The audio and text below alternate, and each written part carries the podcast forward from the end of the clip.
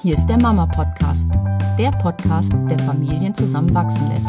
Von mama-akademie.de. Hier ist der Mama Podcast mit Katrin und Miriam. Hallo. Miriam, wir haben heute ein Thema, ne? Genau, wir sind gerade aufgewacht, aber wir äh, reden heute mal über das Schlafen.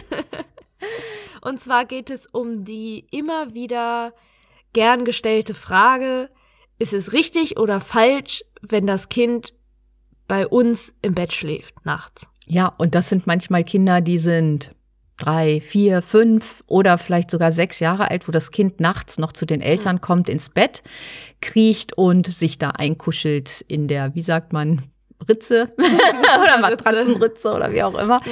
Ähm, ja, und das genießt da zwischen den Eltern dann den Rest der Nacht zu verbringen. Genau, das ist ja natürlich immer so ein Thema. Also was wo oft die Frage halt kommt, ist das gut, ist das schlecht, ist das, dann gibt es wahrscheinlich viele Diskussionen, auch verschiedene Meinungen dazu, ob das jetzt grundsätzlich gut oder grundsätzlich schlecht ist. Ja, und was man so feststellt, es gibt halt Eltern, die sich auch nicht mal trauen, vor anderen Müttern zu sagen, dass das bei ihrem Kind noch so ist, weil sie dann Angst haben zu hören, das kannst du doch nicht machen und das Kind muss doch lernen, in seinem Zimmer und in seinem eigenen Bett durchzuschlafen und notfalls lässt es nachts halt auch mal schreien und was nicht und was man sich da alles anhören muss. Und die Mutter fühlt, aber nee, das ist nicht so mein Weg und deswegen spricht sie das gar nicht erst an, was eigentlich eine gute Möglichkeit ist. Oder ne? halt eben genau umgekehrt so, man hat von Anfang an dafür gesorgt, dass das Kind bei, im eigenen Bett schläft, im eigenen Zimmer und muss sich dann anhören von den anderen Müttern, das kannst du doch nicht machen, das ist doch ähm, total fies, das Kind kuschelt doch auch gerne mal und man hat auf einmal das Gefühl, so man ist eine schlechte, herzlose Mutter, nur weil man nicht möchte, dass das Kind nachts ins Bett kriecht und dort gemeinsam mit allen im Bett schläft. Genau, und deswegen haben wir das mal als Thema aufgegriffen, weil also erstmal haben wir ja gedacht, mit 30 schläft kein Kind mehr bei den Eltern oder kein, genau. kein Mensch mehr bei den Eltern Eine im Bett. Eine Sache ist schon mal klar, dass irgendwann wird ganz von alleine dieser Punkt kommen, wo das Kind es nicht mehr tut. Also diese Sache von, das Kind muss doch auch lernen, alleine im Zimmer zu schlafen, das wird es irgendwann. Genau, also da kann man schon mal durchatmen. Ja. Ja. Und die andere Sache ist, ähm, man darf wirklich hinterfragen und ganz, ganz ehrlich zu sich selber sein ist das wirklich so, dass es allen gut tut? Und damit meine ich zum Beispiel auch den Partner. Es gibt Partner, die akzeptieren das einfach nur, aber sind überhaupt nicht glücklich damit und wünschen sich was ganz anderes. Und wenn dann die Partnerschaft darunter leidet, sollte man das wirklich hinterfragen, ob es nicht eine andere Möglichkeit gibt, dass man dieses Bedürfnis nach Nähe anders stillt oder vielleicht auch, dass man dafür sorgt, dass das Kind die Nacht im eigenen Bett schläft. Genau, ansonsten, wenn es natürlich für beides kann ja auch total schön sein, für alle diese Nähe zu haben und das, das Kind oder vielleicht sogar zwei Kinder sich nachts dann ins Bett kuscheln, dann ist es ja vollkommen okay, weil wie gesagt, irgendwann wird der Punkt kommen, wo die Kinder auch groß sein wollen, wo sie dann für sich entscheiden, nee, jetzt, ab jetzt bin ich groß, jetzt schlafe ich im eigenen Bett. Das kann sein, dass sie das hören von Klassenkameraden, dass ähm, die alleine schlafen und dann denken, ja, nee, ich bin ja jetzt auch schon groß oder so, oder dass sie das bei älteren Geschwistern beobachten. Was auch immer der Auslöser ist, irgendwann wird dieser Punkt kommen und so lange ist es vollkommen in Ordnung, das auch zu genießen, weil das natürlich auch eine Bindung aufbaut und es einfach, ja, wenn es euch gut tut, dann ist alles gut. Und ansonsten ist es genauso in Ordnung, natürlich die Entscheidung zu treffen, dass das Kind im eigenen Zimmer schlafen soll, weil es hat auch keinen Sinn, wenn es euch Stress macht, wenn das Kind immer nachts ins Zimmer kommt und ihr das ähm, duldet, weil ihr halt nicht die, ich sag mal ein Häkchen, die Blöden sein wollt. Ja, da hat ja auch niemand was von, weil das Kind ähm, spürt das ja auch, dass es vielleicht nicht so ganz so erwünscht ist oder wenn die Partnerschaft drunter leidet, dann halt eine andere Lösung zu finden. Und da gibt es natürlich noch andere Wege, als nur dem Kind das in dem Moment zu verbieten und zu sagen, nee, hier raus jetzt, geh in dein eigenes Bett.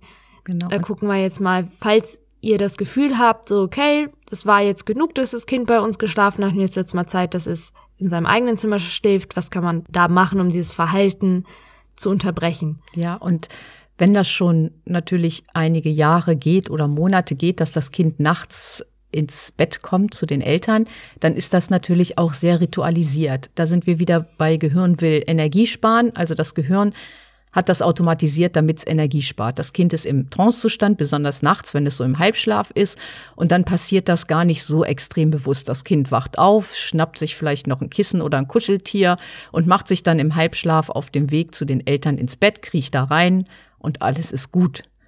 So, und das zu unterbrechen kann man natürlich schrittweise tun, zum Beispiel, wenn das Kind dann zu den Eltern kommt und vor dem Bett steht, dass man sich mit dem Kind dann nochmal in das Kinderbett zusammenlegt oder nochmal irgendwas anmacht, zum Beispiel eine leise Musik oder sowas da beim Kind im Bett wäre jetzt eine Möglichkeit, das sozusagen langsam ausschleichen zu lassen, aber immer mit diesem liebevollen Hintergedanken, das Kind macht das nicht, um zu ärgern, auch wenn ich es ihm dreimal erklärt habe, sondern dass das ein ritualisierter Prozess ist, den man, wie gesagt, schrittweise unterbrechen kann.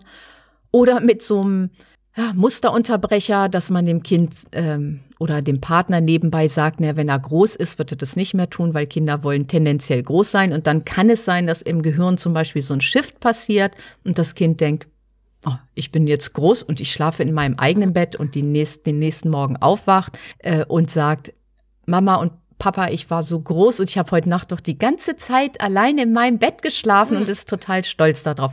Auch das kann passieren, einfach nur durch so einen Kommentar, den man möglichst nebenbei einfach mal. Genau, weil die Kinder merken ja auch, wenn sie manipuliert hm. werden sollen. Die sind da unheimlich wach für, wenn so Kommentare gemacht werden. Komm, du bist doch jetzt schon groß, jetzt probieren wir das doch mal, dass du in deinem eigenen Bett schläfst. Dann merken sie relativ schnell, dass es eigentlich eher darum geht, dass du sie ja, in die Richtung beeinflusst. Genau, deswegen ist es leichter, dann mal was weiß ich, hat einen großen Cousin oder sowas und sich mal kurz darüber zu unterhalten, ja, wo schläft denn der große Cousin? Ach so, der schläft, ja, der hat so ein tolles Bett und der ist schon so groß, der schläft allein in seinem Bett. Mhm. Aber immer nebenbei, während das Kind spielt oder nicht so am Tisch und so plakativ das so inszenieren, sondern das mal so ein bisschen geschickt nebenbei zu erwähnen, wäre auch noch eine meistens sehr zielführende Möglichkeit. Genau, das sind so zwei Ideen, die ihr mal ausprobieren könnt. Natürlich gibt es noch ganz viele verschiedene Möglichkeiten und auch Dinge, die man sich selber überlegen kann. Ja, oder das Kopfkissen von den Eltern mal in das Bett bei dem Kind legen oder so einfach wieder so einen Musterunterbrecher schaffen. Nur wichtig, was wir am Anfang gesagt haben, überlegt euch erstmal, wem es gut tut ob ihr einfach nur Stress vermeidet, weil das Kind sonst wirklich viel Theater macht, wenn es im eigenen Bett schlafen soll. Und euch tut das vielleicht nicht gut, wenn das Kind tatsächlich kommt. Nur ihr wollt den Stress vermeiden, dann solltet ihr auch einen Weg finden daraus. Oder ja, Partnerschaft oder du selber, wie auch immer. Solange es einen gut tut, ist es ein sehr schönes Ritual und matcht natürlich auch das Bedürfnis nach Verbundenheit sehr stark, gerade wenn die Kinder tagsüber viel unterwegs sind, in Kindergarten, Hort, spät nach Hause kommen, viel Action ist, dann suchen sie mitunter auch eine Möglichkeit, diese Verbundenheit mhm. zu spüren. Und das kann auch mal nachts sein. Genau. Und der, die kann ja auch dann über den Tag am Abend gematcht werden. Ne? Also es ist keine Notwendigkeit, dass wir jetzt sagen, ja, dann macht das nachts, damit diese Verbundenheit möglich. Ihr könnt ja auch andere Räume schaffen, ob es jetzt abends nochmal auf dem Sofa kuscheln ist oder ähm, kuscheln gemeinsam im Bett, bevor das Kind einschläft, was ja auch viele machen. Da ist ja dann auch diese Verbundenheit gematcht. Oder auch mal zu dritt auf dem Sofa kuscheln, damit diese Gemeinsamkeit von auch mit ähm, Vater und Mutter und dem Kind oder mit mehreren Kindern gematcht ist, falls dieses Bedürfnis da ist. Aber es, grundsätzlich gibt es kein dieses Verhalten ist falsch und dieses ist richtig und man sollte das so oder so machen, sondern es ist halt wie es ja meistens so ist, individuell, je nachdem, was euch gut tut. Und das Kind wird sich in den Grenzen bewegen, die ihr ihm setzt und in den Räumen, die ihr ihm gibt. Und wenn ihr die Erlaubnis gibt, dass es ins Bett kommt, wird es das machen, solange wie es das braucht und wie es ihm gut tut. Und wenn ihr die, ihm den Raum gibt, bei sich alleine zu schlafen, sage ich mal, es muss ja auch nicht unbedingt eine Grenze sein, kann ja auch eine tolle Erfahrung sein für das Kind.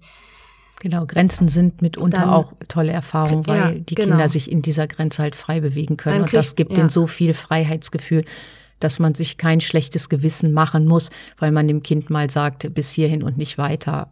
Genau, es gibt dem Kind halt, anstatt eine Grenze zu geben, vielleicht auch einfach diesen Gedanken im Kopf nochmal zu verändern, anstatt dass es unbedingt eine Grenze sein muss von du darfst das jetzt nicht mehr, gibt ihr damit dem Kind ja auch eine neue Handlungsoption, nämlich die Handlungsoption, ich kann auch alleine im Bett schlafen. Und ähm, das, das Zutrauen, da ist natürlich auch ja. die Vorannahme drin, dass man dem Kind das durchaus zutraut, allein im Bett zu schlafen. Da kannst du auch noch mal in dich gehen und hinterfragen, traust du dem Kind das denn überhaupt zu? Weil auch deine Intention dafür sorgt, ob das Kind in seinem Bett schläft oder bei euch im Bett schläft. Genau, also bevor wir jetzt uns wieder fadeln vertütteln in all diesen vielen Sachen, was da jetzt noch alles mit zugehört, oh, mein Magen knurrt ganz da. ich hoffe, es hat man nicht gehört durchs Mikro, ich weiß nicht. Machen wir Schluss für heute. Ihr habt Anregungen gekriegt, dass ihr machen könnt, vielleicht für euch eine Antwort gefunden darauf, ob das das Richtige ist oder nicht. Ein bisschen Beruhigung dafür, dass es manchmal nicht so wichtig ist, auf andere zu hören, die einem erzählen wollen, was richtig oder was falsch ist, sondern geht euren eigenen Weg, geht den großartig, geht den mit Leichtigkeit und viel, viel Freude und viel, viel Leben genau. und Liebe. Ein sehr schöner Schluss und wir wünschen euch eine ganz tolle Woche. Macht's gut. Tschüss.